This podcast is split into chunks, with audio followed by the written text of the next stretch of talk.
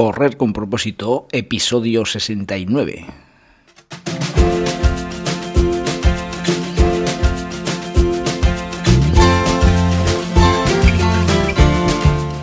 Muy buenas amigos y amigas que me estáis escuchando. Bienvenidos y bienvenidas a Correr con propósito, el programa, el podcast en el que hablamos de todos esos atletas, entrenamientos, competiciones y noticias del mundillo del corredor, del corredor popular, de las zapatillas que te vas a calzar, de los pulsómetros que debes llevar, de los ritmos que te gustaría marcar, de todo lo que a ti te gustaría hablar, con tal que sea de correr.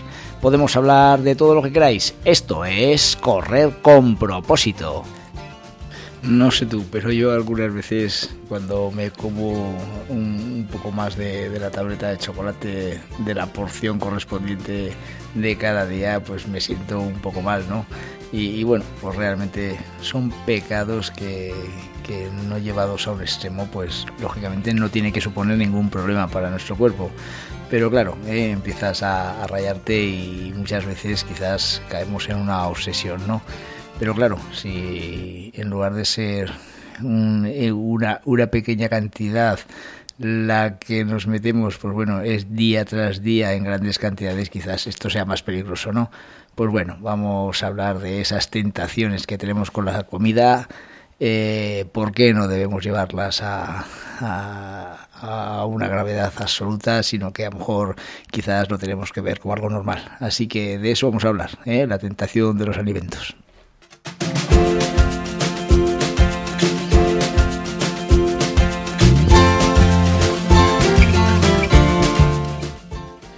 Hoy es miércoles 20 de julio, una fecha muy bonita del calendario en pleno verano y en esta fecha hay tres cumpleaños especiales a, los cuales le vamos a dedicar el programa. Uno es a Susana Iglesias, que hoy cumple años, eh, una buena amiga que, me sigue mis posts y mis podcasts como, como, como, como, como el periódico del día a día. Así que nada, Susana, mm, que pases un gran día y sigue mis propósitos, que sé que, te gustan. Luego también eh, le dedico el programa a una chiquilla que, que participa en la ludoteca de verano y, que de la cual estoy muy contento porque es una cría majísima, estoy contentísima con su actitud y nada, Sara, un besazo fuerte porque, porque te lo mereces. Y nada, y luego una anécdota curiosa, pues bueno, yo en mi vida deportiva y como buen amante también del fútbol, pues bueno, un, un ídolo mío que fue Tomienko, ¿no? Eh, un portero de raza negra camerunés que estuvo en el español, que es mi equipo de fútbol, por si no lo sabéis, y, que nada, pues ha sido para mí un gran ídolo y que sigue siéndolo, ¿eh? Así que bueno, aunque sé que no me escucha, pero para que lo sepáis, Tommy Encono, hoy 20 de julio su cumpleaños, también se lo dedicamos a él.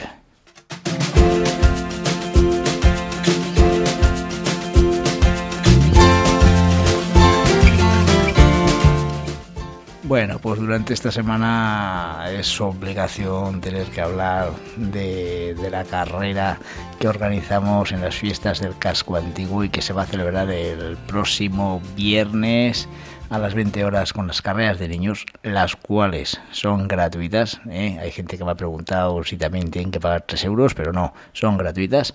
Y la carrera absoluta, la carrera para mayores, que es a las 20 horas 45 minutos y que es así, son 3 euros de, de, inscripción que se pagan al recoger el dorsal.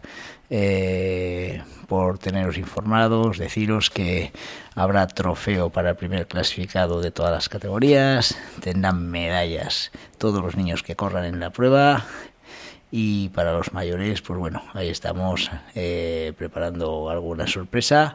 Al final de la carrera haremos un sorteo eh, que ya es tradicional, en el cual eh, sortearemos un jamón, un magnífico jamón, entre todos los participantes. Y luego, por supuesto, nos digo que no os vayáis de la prueba en que la acabéis y en que se entreguen los trofeos, porque realmente eh, la Asociación del Casco Antiguo nos va a, invitar a un lunch para todos los corredores para que repongamos fuerzas y que si seguimos en la fiesta de del casco antiguo, pues que sepáis que, podemos quedarnos al chupinazo y a su verbena correspondiente que va a haber después por, por la noche. Así que nada, ¿eh? bastantes actividades en las cuales podéis estar presentes.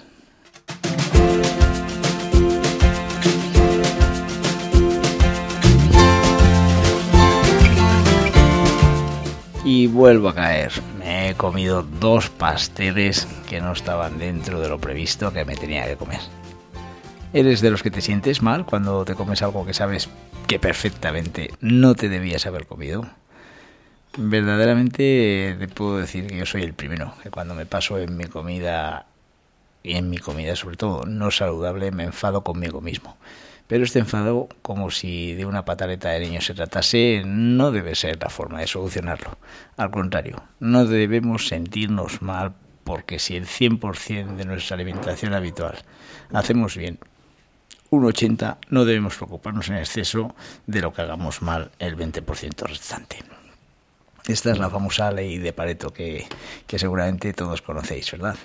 Así que nada, centraros en, ese 80% que hacéis bien porque realmente ese 20% no tiene ninguna importancia. Debes tener muy claro que tu alimentación debe estar totalmente en línea con la salud de tu cuerpo. El gran problema viene cuando sales a la calle a vivir tu día a día habitual y te encuentras solo ante el peligro, en una jungla llena de trampas que no nos van a dejar caminar con tranquilidad. Pero como te digo, ¿eh? debemos ser fuertes y seguro que como buen seguidor de propósito saludable lo vas a conseguir y vas a, luchar por no caer en, una alimentación excesivamente no saludable. Desde mi punto de vista, como siempre os digo, totalmente basado en la experiencia, para tener un peso ideal y que nuestro cuerpo tenga una salud de hierro, debemos tener muy claro que nuestro alimento que entra en la boca debe ser comida real, no procesada y en el estado más natural posible. ¿Qué es comida real? La comida real son los alimentos que no tienen un proceso industrial que le haya afectado en su composición, especialmente si este proceso afecta a sus cualidades nutricionales. ¿Y qué es comida procesada? Pues comida procesada es la que tiene un proceso de elaboración por la industria alimentaria. Una vez que tienes bien claro la definición de, estos dos tipos de comida, las cuales son dos palabras clave en nuestra alimentación, nos dan la ruta hacia una calidad de vida.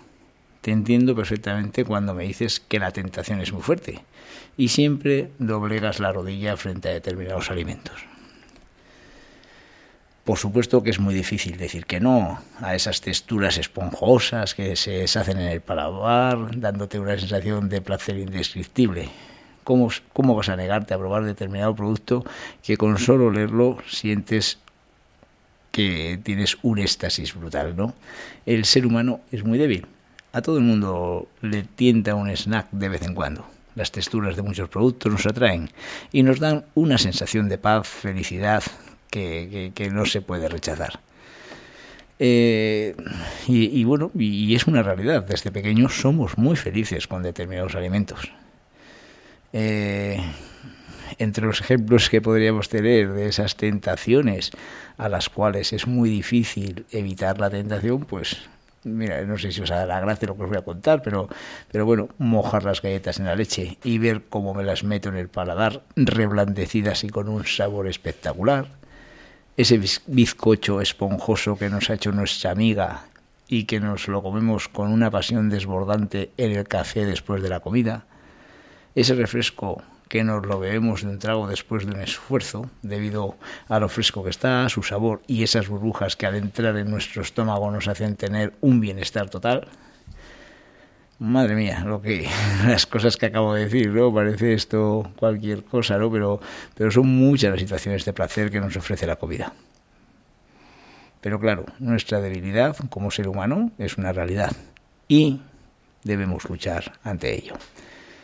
Eh, en el pasado confinamiento eh, que, que, tuvimos durante prácticamente un par de años, eh, eh, pues bueno, pues eh, hay una cosa muy clara y es que la gente le ha dado por cocinar y no precisamente platos saludables, sino todo lo contrario. Eh, os voy a leer un artículo que leí en el periódico 20 Minutos y que dice lo siguiente. Muchos se han reencontrado con el gusto de cocinar gracias a la pandemia. El confinamiento puso de moda hacer postres y hacer pan en casa. Vimos a qué velocidad desaparecía la arena de los estantes del supermercado. En general, todos hemos cocinado más. Algunos dirán que no quedaba otro remedio. Según una encuesta, dos tercios de los españoles cuentan que durante la cuarentena han cocinado más y más tiempo que antes. Reconocen que hacerlo les ha supuesto un gran entretenimiento. Parece ser que hemos recuperado las ganas de cocinar y el valor de lo hecho en casa, ya que el gusto por la cocina ha mejorado en un 46%, de un 46% al 58%.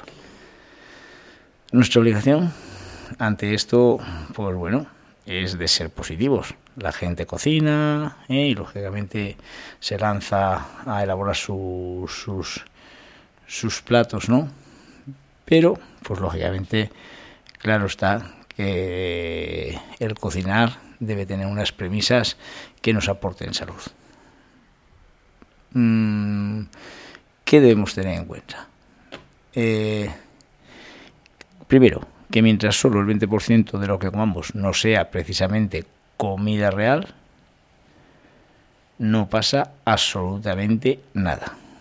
O sea, mientras solo el 20% de lo comemos de lo que comemos no sea precisamente comida real, o sea, que sea comida basura, no pasa absolutamente nada. Segundo, ser nosotros los propios cocineros de lo que nos comemos.